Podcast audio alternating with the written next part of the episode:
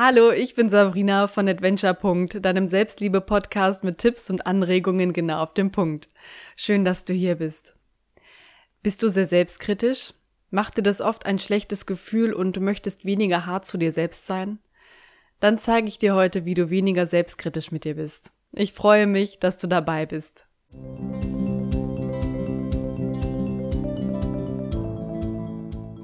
Was ist Selbstkritik? Bevor ich dir zeige, wie du weniger selbstkritisch sein kannst, sollten wir das erstmal definieren. Selbstkritik bedeutet laut Duden eine kritische Betrachtung des eigenen Denkens und Tuns, die zugleich Erkenntnis und Eingestehen eigener Fehler bedeutet. So neutral betrachtet kann Selbstkritik also durchaus auch positiv sein.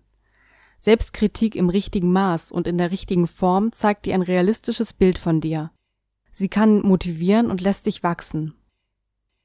Aber wenn dich deine Selbstkritik runterzieht und dich kraftlos macht, musst du sie dir genau anschauen.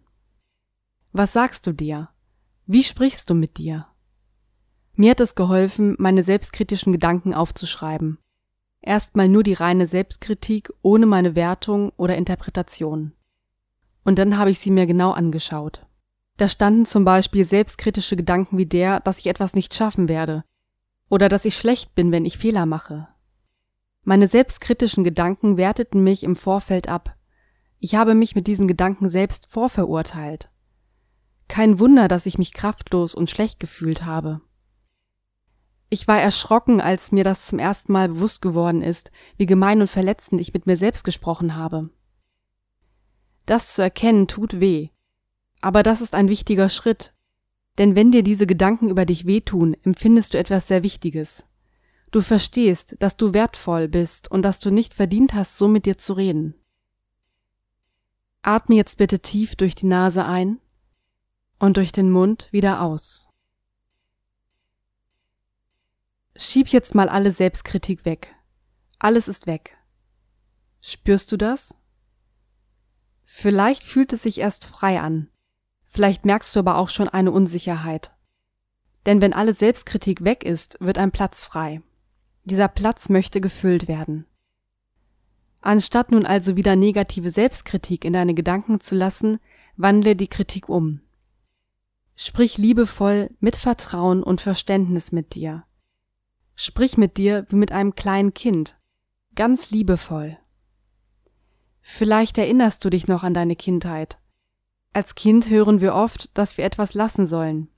Und wenn wir es doch tun, gibt es Ärger, eine Bestrafung. In unserer Kindheit haben unsere Eltern uns auf diese Art erzogen. Als wir älter wurden, gab es diese Erziehung vielleicht nicht mehr. Aber in uns blieb ein innerer Kritiker. In der Form, die uns nicht gut tut, kritisiert er uns ständig auf persönlicher Ebene. Er greift uns an und wertet uns ab. Er gibt uns das Gefühl, dass wir uns bei Fehlern selbst bestrafen müssen. Denn nur aus Bestrafung lernen wir, so haben wir es zumindest als Kind gelernt. Unsere Aufgabe ist nun nicht, den inneren Kritiker zu hassen oder wütend auf ihn zu sein. Nein, unsere Aufgabe ist, uns zu vergeben und Frieden zu schließen. Der innere Kritiker ist ein Teil von uns. Und eigentlich meint er es nur gut.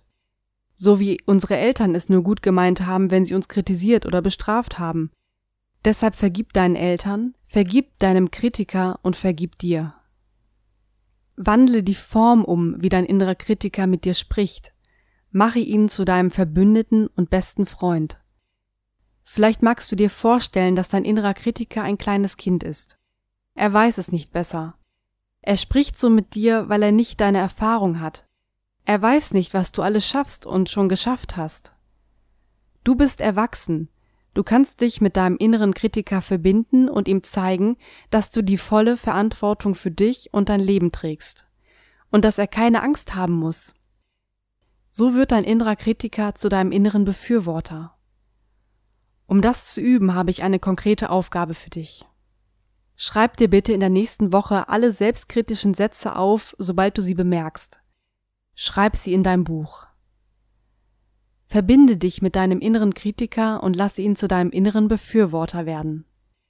Zum Beispiel, wenn du dich immer wieder dafür verurteilst, weil du einen Fehler gemacht hast. Dann schreib dir erst deine Kritik auf. Streiche sie durch und schreibe darunter die Antwort deines inneren Befürworters. Du bist immer wertvoll. Ein Fehler ändert nichts an deinem Wert. Du darfst Fehler machen, weil du dank deiner Fehler wächst. Aber du als Mensch hast keine Fehler. Du bist genau richtig, wie du bist.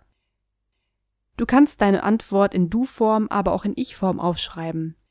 Schau einfach, was sich für dich am wirkungsvollsten anfühlt.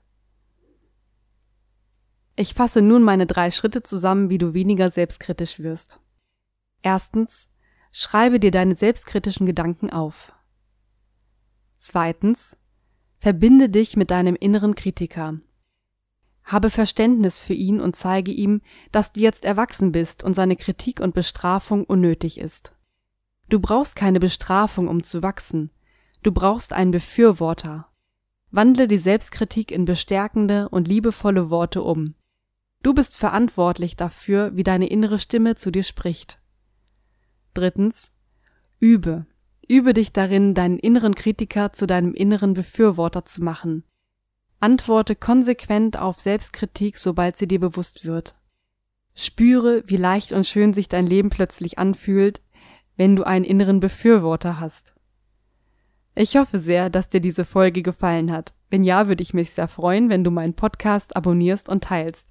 Bleib wie du bist und denk immer dran, du bist der Held deiner eigenen Geschichte.